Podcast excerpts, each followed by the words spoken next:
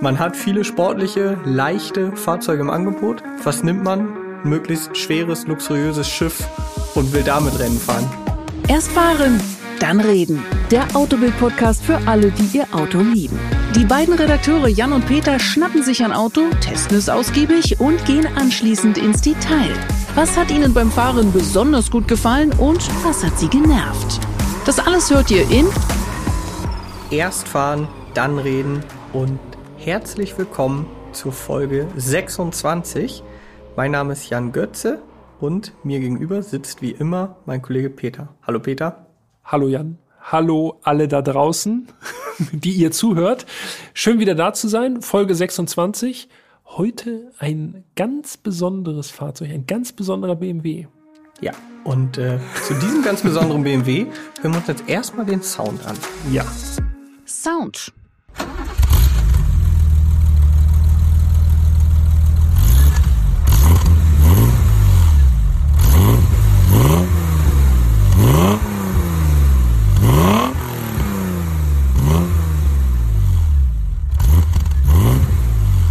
Ja, schöner rein Sechszylinder. Klassisch, würde ich sagen. Klassischer Sound. Und es handelt sich um den BMW 333i. Der Baureihe E30. Und was, ihr was jetzt- ist da schiefgelaufen? Wenn ihr jetzt denkt, haben die sich verschrieben und jetzt auch noch verquatscht? Nein, es stimmt. Es gibt dieses Auto, ja. beziehungsweise es gab dieses Auto, nur nicht in Deutschland. Es gab den 333i nämlich nur in Südafrika. Crazy. völlig, völlig verrückt, irgendwie alles. In Deutschland war ja beim 325i, zumindest bei der Baureihe E30, Schluss. Genau. Also das war der größte Sechszylinder im E30. Wir wissen ja noch mal ein ganz kurzer Reminder, M3 E30, kein Sechszylinder, auch wenn das immer noch irgendwo mal Leute so im Affekt sagen, Vierzylinder S14 Motor, kommen wir vielleicht gleich noch mal zu. Sicherlich. Aber in Südafrika größter Sechszylinder im E30 überhaupt, zumindest von BMW, sagen wir es Genau. mal so, ist der 333i. Man muss jetzt sagen, also wir sind natürlich nicht mal eben für diese eine Folge nach Südafrika gejettet. Nee, Also schön wär's. Südafrika soll sehr schön sein. Ich war noch nicht da, steht noch auf meiner Liste. Aber BMW hat so ein Fahrzeug, BMW Classic. genau. Und da hatten wir die Chance, ja, ich weiß natürlich nicht, wie viele es nun wirklich nach Deutschland geschafft haben, ob es der einzige ist. Fakt ist, es wurden für Südafrika nur 204 333i gebaut. Also extrem selten. Super selten. Ja. Zwischen 1985 und 1987 wurden die da gebaut und angeboten. Und jetzt kann man sich natürlich fragen, ja, wieso macht BMW das? So ein Sondermodell für Südafrika, dann so eine kleine Stückzahl. Ganz schöner Aufwand. Genau. Man muss dazu sagen, in Südafrika gab es keinen M3E30. Der wurde dort nicht angeboten. Aber BMW Südafrika wollte sich nicht zufrieden geben mit dem 325, dass da Schluss ist quasi. und hat sich also entschieden, den reinen Sechszylindermotor M30, B32 in den E30 zu verpflanzen. Damit man mit diesem Auto Motorsport betreiben kann. Ne? Genau. Also M3 gab's nicht, aber es brauchte irgendwie was, eine Basis, quasi ein, ein Homologationsmodell. Und dann, äh, ja, wurde selber Hand angelegt da. Und dann muss man dazu sagen, dass die eigentlich angepeilte Serie gar nicht zustande kam. Also diese Motorsport-Serie wurde dann kurzfristig gecancelt. Aber der 333i wurde trotzdem gebaut. Es war eine Zusammenarbeit zwischen BMW Motorsport und Alpina, auch besonders interessant. Ja. Und wenn man so will, ist es quasi der M3 für Südafrika. Dieser 333i, da müssen wir jetzt auch noch mal äh, ein bisschen äh, nach Südafrika noch mal schielen.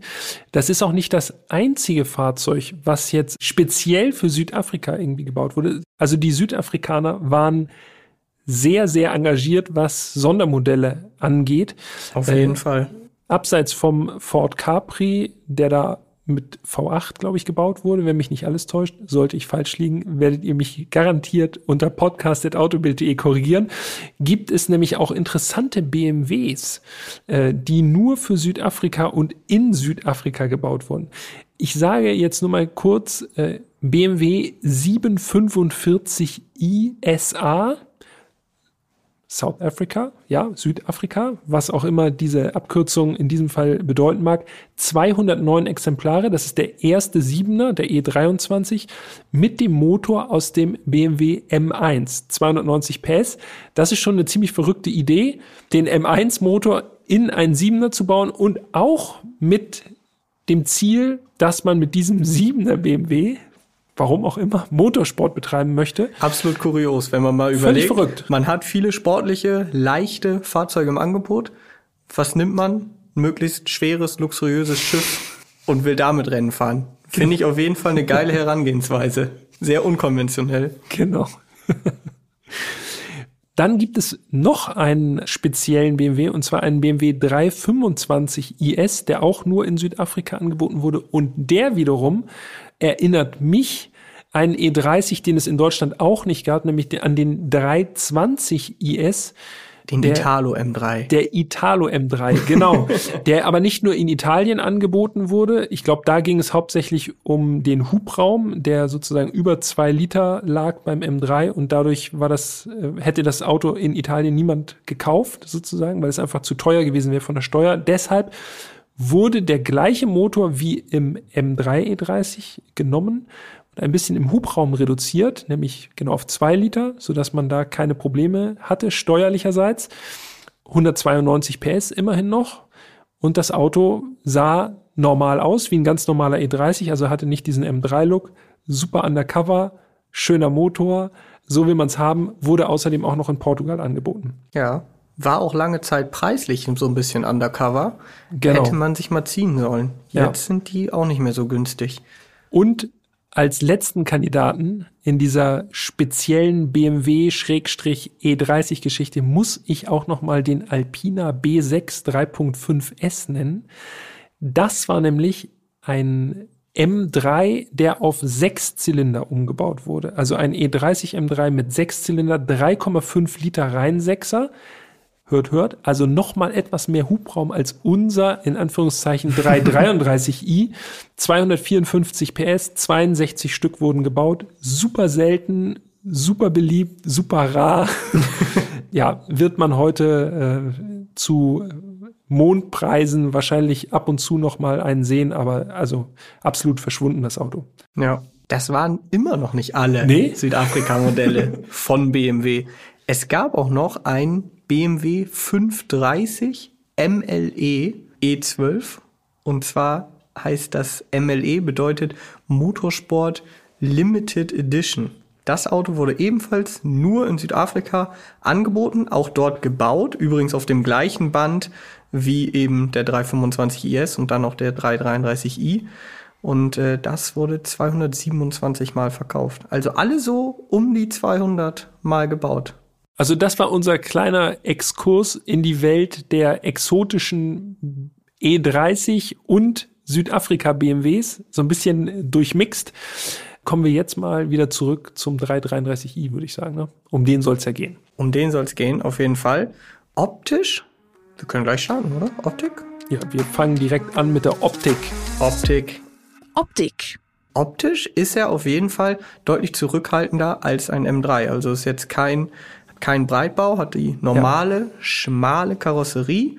Unser Fahrzeug war Henna Red, also rot. Knallrot, würde ich sagen. Ja, wirklich kräftiges Rot. Es gab außerdem drei weitere Farben, habe ich mir hier notiert. Ice White, also weiß, Diamond Black, schwarz und Arrow Silver. Also Wie? so ein Auf Silber. Deutsch Arktis Silber. Ja. Genau, ja. Das waren die, waren die vier Farben, die es gab. Unser Fahrzeug, wie gesagt, rot ist jetzt auf den ersten Blick, wenn man kein absoluter Fachmann ist, sieht aus wie ein E30 Coupé. Ja, also Zweitürer. Genau. genau. Keine jetzt wirklich besonderen Merkmale außen, die jetzt sofort darauf schließen lassen würden, dass hier was ganz Besonderes steht, ne? Genau, also man, man guckt genauer hin. Jetzt. Genau, man hat erstmal jetzt. jetzt auf den ersten Blick hat man das M-Technic Bodykit, 16 Zoll Alpina Felgen. Übrigens ja. serienmäßig, also nicht nachgerüstet oder so. Alle 333i ja. wurden mit diesen 16 Zoll Alpina, die klassischen Vielspeichenfelgen, ausgeliefert. Man hat hinten am Heck Doppelrohrauspuff links, so eine kleine Gummispoilerlippe oben auf der Heckklappe. Und, und daran erkennt man dann wirklich, was das für ein Exot ist. Ein Schriftzug. Sehr ungewohnt. 333i steht am Heck, unterlegt von den M-Farben. Ich muss ja sagen, es sieht ein bisschen so aus, als hätte da jemand irgendwie seinen 318i so ein bisschen aufgehübscht. Es sieht schon wirklich eigenartig aus. Wenn man das das erste Mal sieht, also da denkt man echt, jetzt wollen sie mich hier gerade flachsen. Ja, so muss der 333i einfach aussehen. Es, er ist so. Ja, das ist alles Serie, Ich wenn man wirklich, so will. ohne Scheiß jetzt, ich habe gedacht im ersten Moment, ja, okay, die haben hier bei BMW Classic, da haben die dieses Auto jetzt irgendwie bekommen und haben das einfach so gelassen, wie das irgendjemand in Südafrika sich zurechtgemacht hatte. Aber er ist ja original einfach. Ja.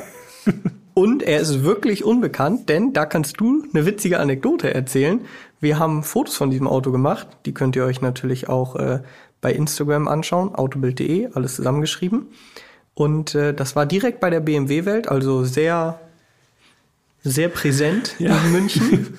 Da kam jemand bei dir vorbei und hat dich angequatscht, ne? Man muss sich das so vorstellen, wir standen auf dem Vorplatz der BMW-Welt, großer Parkplatz, im Hintergrund äh, schöne Fotolocation, also schöne cleane Wände, äh, wo man gut Fotos machen kann. Und da kam ein, eine Familie angefahren in einem BMW X5, stellte sich auf diesen Vorplatz. Die Familie musste, also Frau und Kinder wurden vom Mann angehalten, aus dem Auto, aus diesem BMW X5 schön rauszugucken, damit er ein Erinnerungsfoto machen kann. Also Mit dem BMW vor Genau. der BMW-Welt, ganz genau. klassisch. Jetzt kommt der X5 nach Hause, quasi äh, dieses Bild im Urlaub nochmal schnell Außer, als, der X5 als Highlight. in den USA gebaut wird. Ja, ja. Ja, also grob kommt er nach Hause. Spartanburg, egal. Also auf jeden Fall BMW vor BMW Welt.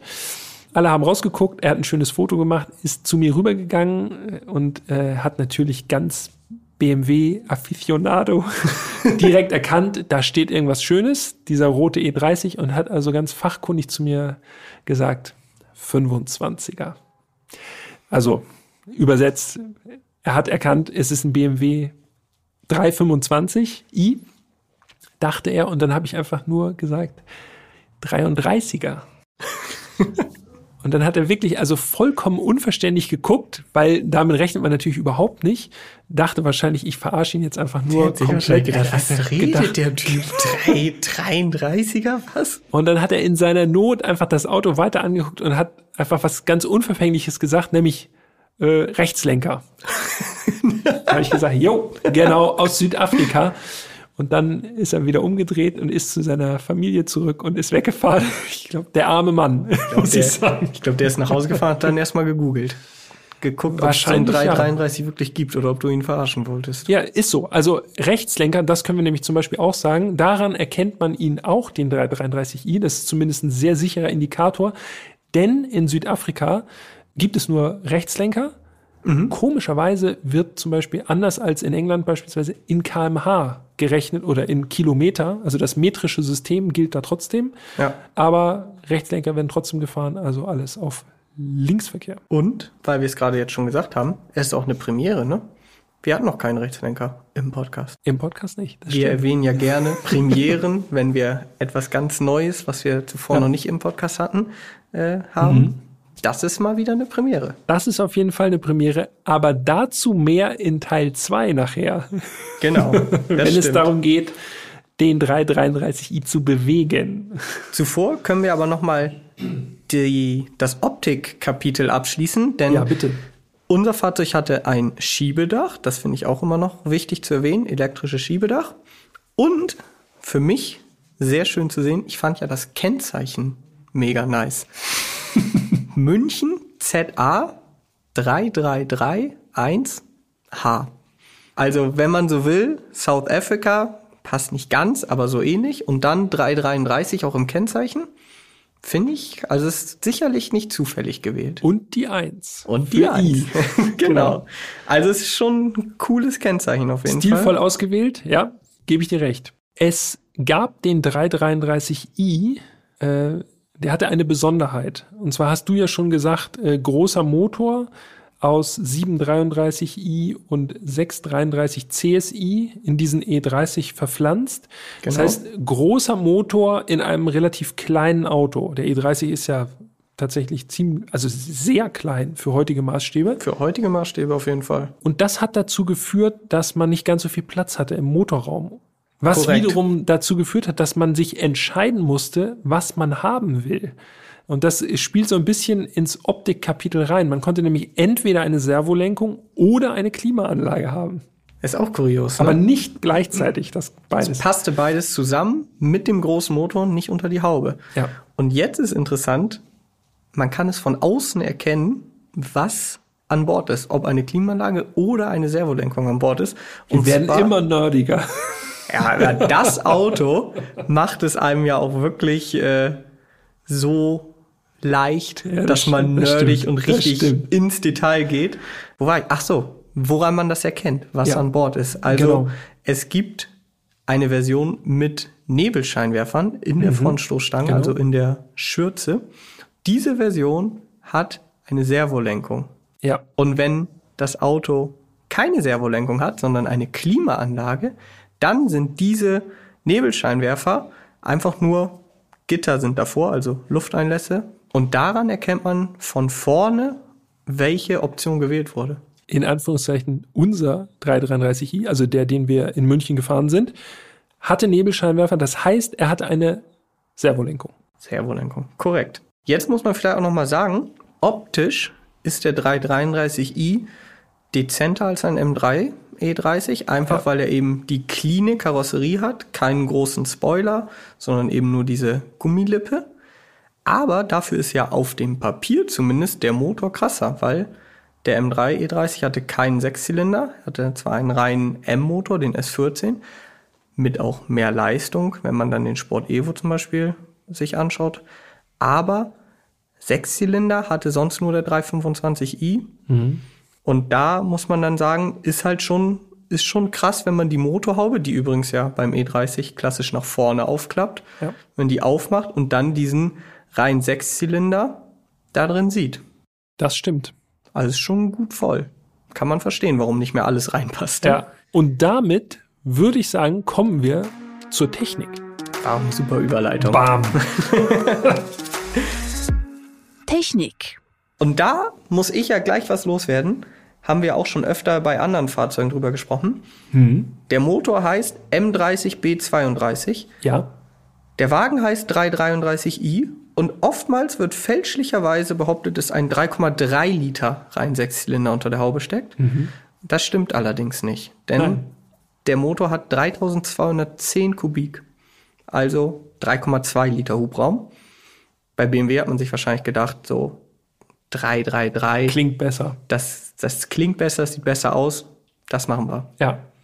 Sieht auch einfach schön aus am Heck. Ne? Man guckt Absolut. auf jeden Fall hin und denkt, huh, Das stimmt Ja. auf jeden Fall. Jetzt muss man noch mal sagen, 3,2 Liter Hubraum, 197 PS, Mhm. 285 Newtonmeter. Und, damit wir es vollständig haben, einmal die Fahrleistung, 0 auf 100, 7,4 Sekunden, Topspeed 228 km/h. Das sind übrigens Werte, die das Werk rausgegeben hat. Man liest auch manchmal andere Werte. Ja, Äh, man liest doch mal. Ich glaube, es waren mal 7,3 Sekunden von 0 auf 100 und 231 km/h Topspeed. Korrekt. Das ist allerdings nicht die Werksangabe. Also das scheinen entweder gemessene Werte zu sein oder irgendjemand hat sich gedacht, komm, machen wir ihn noch ein bisschen schneller. Ja. das kann auch sein. Zum Motor vielleicht noch ganz interessant. Es ist jetzt nicht einfach nur der Motor, der aus dem, also einfach in Anführungsstrichen, aus dem 633 CSI oder 733 übernommen wurde, denn Ja. Alpina hat da nochmal richtig Hand angelegt, ne? Ja. Ich glaube, du hast dir aufgeschrieben, was alles gemacht wurde. Genau, also sowohl Ansaugung als auch Krümmer wurden überarbeitet. Es gibt einen anderen Kühler. Die Bosch L-Jetronic wurde modifiziert. Das alles mit dem Ergebnis, und das sieht man auch, weil äh, auf der Ansaugung steht auch Alpina und so. Also das ist schon, das sieht schon alles sehr, sehr fein aus, alles gut gemacht. Das Ergebnis war mehr Drehmoment untenrum. Also im unteren Drehzahlbereich wurde das Drehmoment gesteigert und 285 Newtonmeter Drehmoment, das ist schon ganz ordentlich. Ne? Aber ist natürlich auch ein großer Motor. Also 3,2 Liter Hubraum, da ist schon, da ist schon Bewegung drin. Absolut. Und man darf nicht vergessen, gerade für, heute äh, für heutige Verhältnisse, der Wagen ist leicht. Ja. 1256 Kilo bringt der 333i auf die Waage. Wenn man das heute mal vergleicht, also das schafft kein Dreier BMW mehr, logischerweise. Und schon gar kein M340i X-Drive. Äh, Ja, das die stimmt. sind deutlich schwerer. Was noch gesagt werden darf, ist, an der Hinterachse gibt es ein Sperrdifferential. Ja. Also sportlicher Anspruch auf jeden Fall. Und es wurde ein anderes Getriebe eingebaut, nämlich ein G-Track-Getriebe. Fünf Gänge hat es. Und wie beim E E30 M3 ist der erste Gang hinten links. Also Dogleg, wie man im Fachjargon gerne sagt. Genau. Gab es damals relativ häufig sogar, ne? Also Ja. diese Sportgetriebe, äh, wo man dann sozusagen von zwei auf drei, von drei auf vier, auf fünf äh, schnell hin und her schalten konnte und den ersten so ein bisschen links liegen lässt, im wahrsten Sinne des Wortes. Ja, hat auch dieser 333i. Und vielleicht auch noch wichtig zu erwähnen, das Fahrwerk wurde ebenfalls überarbeitet. Bielstein-Dämpfer und steifere Federn wurden äh, verbaut. Denn, ich weiß gar nicht, ob wir das schon gesagt haben, die Basis von diesem 333i, das war mal ein 325i vorher. Ja. Das sollte man vielleicht noch mal erwähnen. Haben wir das schon? Ich glaube nicht. Dann haben wir es jetzt nachgeholt. Haben wir noch nicht gesagt, glaube ich. Jetzt. Haben wir die Bau, die, äh, den Bauzeitraum gesagt? Ja. 85 Hast du? bis 87, habe ich Okay, gesagt. ich spule noch mal schnell zurück. Ja, stimmt. Mir fällt gerade noch eine Sache ein, die fällt zwar eher in die Optik, aber die würde ich gerne noch mal loswerden. Hast du das gesehen? An der Frontschürze und auch an den Seitenschwellern waren so ganz, ganz kleine M-Technik Aufkleber. So wirklich super dezent. Musste man schon ganz, ganz genau hingucken. Und das ist so, also es sind so Details, die gefallen mir wiederum richtig gut. Finde ich mega. Solche winzigen kleinen Aufkleber. Die du echt nur siehst, wenn du die Nase dran hältst. Hier, ich habe hier gerade mal ein. Bild rausgesucht. Schau mal hier. Da. Oh ja, ja, ja. Das sieht, gut aus. Das ist so Auf jeden Fall. klein, aber fein. Davon gibt es auch ein Bild, das wir auf Instagram gestellt haben, natürlich. At autobild.de, alles in einem, ohne Punkte, ohne Komma, einfach ausgeschrieben, at autobild.de. Äh, da könnt ihr dieses Auto nochmal äh, euch ganz genau anschauen. Und das lohnt sich auf jeden Fall. Also, wie gesagt, sieht man nicht alle Tage. Gut. Jetzt sind wir außen einmal rumgegangen. Wir haben uns den Motor zu Gemüte geführt. Ich würde sagen, wir steigen ein. Innenraum. Und das ist gar nicht so leicht, denn wenn man jetzt noch von den anderen Fahrzeugen einfach so gepolt ist, dass man quasi auf der vermeintlichen Fahrerseite einsteigt, dann ist man beim 333i eben Beifahrer. Denn, wir haben es ja schon gesagt, es ist ein Rechtslenker, muss man sich natürlich äh, erstmal dran gewöhnen. Wir können es ja schon mal an dieser Stelle schon mal erwähnen. Bist du schon mal vorher Rechtslenker gefahren? Ja, Jetzt bin ich gespannt, wo? Japan. Honda S660. So ein K-Car, so ein kleiner Roadster. Es ist schon ewig her. Ich glaube 2015 war sehr ungewohnt. Man muss sich schon sehr konzentrieren. Auch tatsächlich auch beim Einsteigen muss man sich schon konzentrieren, weil man irgendwie diese Handgriffe, dass man sich beispielsweise mit rechts links den Gurt zieht. Das ist so drin. Oder auch, wie man die Beine unter dem Lenkrad durchfädelt. Ne? Das ist einfach, wenn du dann einsteigst, ey, da bleibst du hängen am Lenkrad. Ja, sehr, sehr ungewohnt. absolut. Bist du schon mal Rechtslenker gefahren? Ich bin tatsächlich auch schon mal Rechtslenker gefahren. Ein äh, wirklich ungewöhnliches Auto. Und zwar ein äh, Tata Nano. Ein Tag? Ja, also ich bin in Indien, Okay. vor, ja, jetzt sind es auch schon ja, fast neun Jahre ist das her, also 2013, äh, bin ich einen Tata Nano gefahren. Ich führe ja so eine kleine Nerdliste mit allen Autos, die ich hier gefahren bin. Das ist ein Auto, Ja. auch wenn es das günstigste ist, wahrscheinlich auf dieser Liste oder eines der günstigsten. Auf, also das ist ein Auto, auf das ich besonders stolz bin, denn wann schafft man es schon mal einen Tata Nano zu fahren? Ja, das stimmt. Ja, Aber das war auch der einzige Rechtslenker, dafür so ein besonderer. Okay, krass. Und dann noch im indischen Verkehr. Falls jemand von euch, liebe Zuhörerinnen und Zuhörer, schon mal in Indien war, dann wisst ihr, wovon ich spreche. Also da hat so mit Konventionen gar nichts. Das ist eigentlich auch egal, ob du Rechtslenker oder Linkslenker Ja, also bist. da ist sowieso, du bist einfach nur permanent angespannt. So. Was auch richtig schwierig ist, ist Linkslenker in England fahren zum Beispiel. Das haben wir auch schon beide Das gemacht. haben wir auch schon gemacht. Boah, das ist wirklich anstrengend, weil man äh, einfach komplett, äh, man ist einfach verloren. Ne? Man sieht ja gefühlt auch nicht. Ja. Fährst auf der, auf der Landstraße und kannst halt gar nicht sehen, weil du auf der falschen Seite sitzt. Du weißt gar nicht, wann du überholen kannst oder so. Ja. Also, Also schon seine äh, Tücken. Respekt auch an alle Fahrerinnen und Fahrer von rechtsgelenkten Fahrzeugen, äh, die hierzulande unterwegs sind. So wie unsere Kollegin Katharina. Genau, schöne Grüße, Katharina. Es ist nicht ganz einfach, ne? Also Nee. äh, auch Parkhaus beispielsweise, das Parkticket ziehen vom, vom Parkhaus, ja, da muss man zum Teil dann auch schon aussteigen, einfach mal. Das stimmt. Gut, aber jetzt steigen wir erstmal wieder ein. Mhm. Und das, was du eben gesagt hast, das habe ich mir auch notiert. Ich fand auch, und selbst ich, obwohl ich nicht so groß bin mit 1,83, selbst ich fand es irgendwie beim Einsteigen nicht ganz leicht, das linke Bein so unterhalb des Lenkrads durchzuschlängeln. Das ist einfach, wie du gesagt hast, total ungewohnt. Anschnallen fand ich auch ganz eigenartig, also mit, ähm, mit links, rechts den Gurt, das ist alles total strange gewesen irgendwie, ja. konzentrieren wir uns lieber mal auf den Innenraum, wenn Ja. man denn mal sitzt. Als erstes muss ich sagen, ist mir das Lenkrad aufgefallen. Ein sehr filigranes Drei-Speichen-Lenkrad ohne Airbag, aber, und da sind wir wieder bei den kleinen, aber feinen Details, so eine schöne kleine M-Trikolore, wenn man so möchte, unten an der Spange. Ja, sieht sehr gut aus. Ja. Schön rund, Genau. äh, fässt sich gut an, genau die richtige Dicke, so für meinen Geschmack jedenfalls. Also äh, schönes klassisches Lenkrad, Sportlenkrad. So, so wie so ein schönes Lenkrad aussehen muss. Hinter oder vor dem Lenkrad, je nachdem aus welcher Perspektive man schaut, die Armaturen, in diesem Fall alpine Armaturen, ab Werk. Das finde ich auch ganz cool, ne? dass das alpine Armaturen sind und man äh, kann so richtig, man, wenn man drin sitzt, dann kann man das richtig genießen und von draußen, ja gut, die Felgen, die verraten es dann doch. Ansonsten hat man dieses ganze alpiner Feeling nur für sich selber. Ja, das ist schon, das ist schon nice. Tacho bis 260 kann man noch sagen. Also analog ist klar. 7000 Umdrehungen, roter Bereich ab 6,5 ungefähr.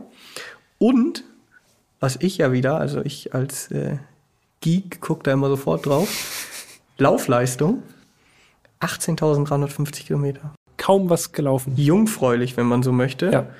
Ähm, das Auto ist ja immerhin fast 35 Jahre, ist 35 Jahre alt. Ja. Krass. Und jetzt an dieser Stelle auch nochmal, falls ihr euch fragt, was so ein Auto überhaupt wert ist, denn also in den Börsen findet man kein so, also ich glaube, es wird jetzt auch nicht so leicht. Das wäre auch wirklich Jackpot, ne? Ja, Wenn da glaube- überhaupt einer auftauchen würde. ja. Ich habe auf die äh, Versicherungssumme im Leihvertrag geachtet. Ja. Um mal, äh, ich habe überhaupt kein Gefühl. Man weiß ja einfach, dass klassische BMWs sehr, sehr, sehr, sehr äh, viel Wertsteigerung in den letzten Jahren erfahren haben. Mhm. 75.000 Euro war die Versicherungssumme. Bei knapp über 200 Exemplaren finde ich jetzt gar nicht so, Nee, so hoch jetzt. Finde ne? ich auch nicht. Und man muss ja auch sagen, dass zum Beispiel die Versicherungssumme bei dem M5 E39, den wir gefahren sind in Folge 17, das war ja wirklich ein absolutes. Sahne-Exemplar. also Individuallackierung. Also wer es nicht gehört hat, nochmal anhören. Das Ja, ist wirklich das lohnt sich. à la Bonheur. Da war die Versicherungssumme auf 40.000 Euro festgelegt. Ja. Und also ich gucke ja regelmäßig so mal. Es gibt so ein Fahrzeug mit der niedrigen Laufleistung von unter 30.000 in Individuallackierung etc. auch nicht für 40.000 Ja. Euro. Also das ist wahrscheinlich eher ein bisschen defensiv ja. angegeben im um Leihvertrag. um die Kosten ein bisschen Ja. niedrig zu halten. Wahrscheinlich. Ja. Sonst richtig schönes BMW-Feeling da drin, ne? Hm. Schwarze Lederausstattung. Genau, schöne Sportsitze, schwarz beledert, alles ein bisschen zu klein für mich mit meinen 1,95. Ja. Also ist wirklich kein Auto, wo man sich jetzt richtig bequem reinsetzt und denkt, oh, herrlich, so. Nee, es ist schon irgendwie eng, also so vom Gefühl Golf 2 eng. So, also man ist schon Ja. gut eingebaut. Relativ breiter Mitteltunnel, natürlich, Hinterradantrieb, klar, irgendwo muss das dann alles von vorne nach hinten transportiert werden. Die Mittelkonsole oder das äh, Armaturenbrett, also alles, was so über dem Gangwallhebel ist, ist so richtig schön zum Fahrer geneigt. Beifahrer hat eigentlich irgendwie kaum Freude, würde ich sagen. Der kann sich an dem Sound erfreuen. Klassisches Fahrerauto. Instrumente einfach tipptopp ablesbar. Weiß mhm. auf schwarz, wie beim Dacia Duster. Fällt mir gerade auf. Ja, wie letzte aus der Woche. letzten Folge. Alt, aber es geht nicht besser. Das stimmt, ja. Und es ist wirklich auch immer eine Freude, auf diese Armaturen zu blicken. Und ganz besonders beim 333i das Alpina Zusatzinstrument. Spezial, genau. Denn da, wo der E30, der normale E30, zwei Lüftungsdüsen in der Mitte hat, also auf der Mittelkonsole, da hat der 333i nur eine Lüftungsdüse mhm. und ein in die Lüftungseinheit eingepasstes, ich sag mal, äh, Spezialinstrument, das so ein paar äh, Motordaten anzeigt. Hast du die gerade parat? Ja, habe ich. Es zeigt einmal die Öltemperatur an in Grad. Wir haben die Differentialtemperatur ebenfalls, wird dort als Achse ausgegeben. Und wir haben äh, die Drücke vom Motor und äh, dem Saugrohr. Sieht richtig fancy aus, ne? Also es sind so kleine, so kleine LCD-Displays, im Grunde so wie bei der Digitaluhr am Handgelenk wird da halt äh, der entsprechende Wert angezeigt. Finde ich mega cool. Ja, super nice. Übrigens ja auch, ich weiß jetzt nicht, welches BMW-Modell das tatsächlich danach dann wieder hatte, aber es gibt ja auch viele Nachrüstdisplays für Einser, Zweier, Dreier. Mhm die man eben an genau diese Stelle setzt. Ja. Digital. Ich weiß nicht, war das damals der M3 GTS, der das zuerst hatte? E92? Bin ich mir nicht sicher. Ihr wisst es wahrscheinlich besser. Ihr Zuhörerinnen und Zuhörer. Schreibt uns gerne, wenn euch da was eingefallen ist. Ja. Podcast.autobild.de. Genau. Aber das hat quasi, also ich weiß jetzt auch nicht, ob der 333i das erste Fahrzeug war, das bei BMW dieses Zusatzinstrument hatte, aber es gab auf jeden Fall Jahre später ein Revival. Beim Alpina B6 äh, war das auch verbaut. Also es war sozusagen einfach ein Alpina-Teil, was man dann in diesen BMW halt eingesetzt hat. Aber äh, ja, so richtig, so richtig was für, für Fachleute, die sich reinsetzen und denken, oh, das ist aber, das ist aber gut. Hier. Und übrigens, vielleicht auch noch wichtig, das funktioniert natürlich auch, ne? Also das ist jetzt nicht irgendwie über die Jahre ausgefallen oder so. Alle Temperaturen und auch Drücke wurden da angezeigt. Ja. Dann vielleicht noch zu erwähnen, unser Auto, haben wir schon gesagt, hatte keine Klimaanlage, sprich, es hatte also eine Servolenkung. Und was für mich auch untypisch war, ich weiß nicht, ob alle, M, äh, alle M30, ich bin schon gesagt, alle E30 das hatten. Das Auto hatte hinten Kopfstützen, ne? Für so ein altes Fahrzeug. Bin ich ehrlich gesagt überfragt gerade. Müssen wir, müssen wir noch mal uns reinfuchsen, aber es riecht nach Option. Könnte ich mir auch vorstellen. Und dann Schaltung, haben wir schon gesagt, Fünfgang-Handschaltung, erster Gang hinten links. Und ich kann an dieser Stelle auch schon mal verraten, mhm. der Wagen fährt auch im dritten Gang an. Aber dazu, wenn du nichts weiteres hast, dazu mehr in der nächsten Woche, wenn wir äh, zum Teil 2 kommen, der Folge 26, den 333i anwerfen und auf die Landstraße rausfahren. Und wie es ist, einen Rechtslenker um München und in München zu bewegen, ja, das erzählen wir dann. Könnt ihr euch drauf freuen. In diesem Sinne, vielen Dank fürs Zuhören. Vielen Dank fürs Zuhören von Teil 1 des BMW 333i und äh, ich sage bis nächste Woche. Ne? Ja, ich sage auch bis nächste Woche. Dankeschön und macht's gut. Ciao, ciao.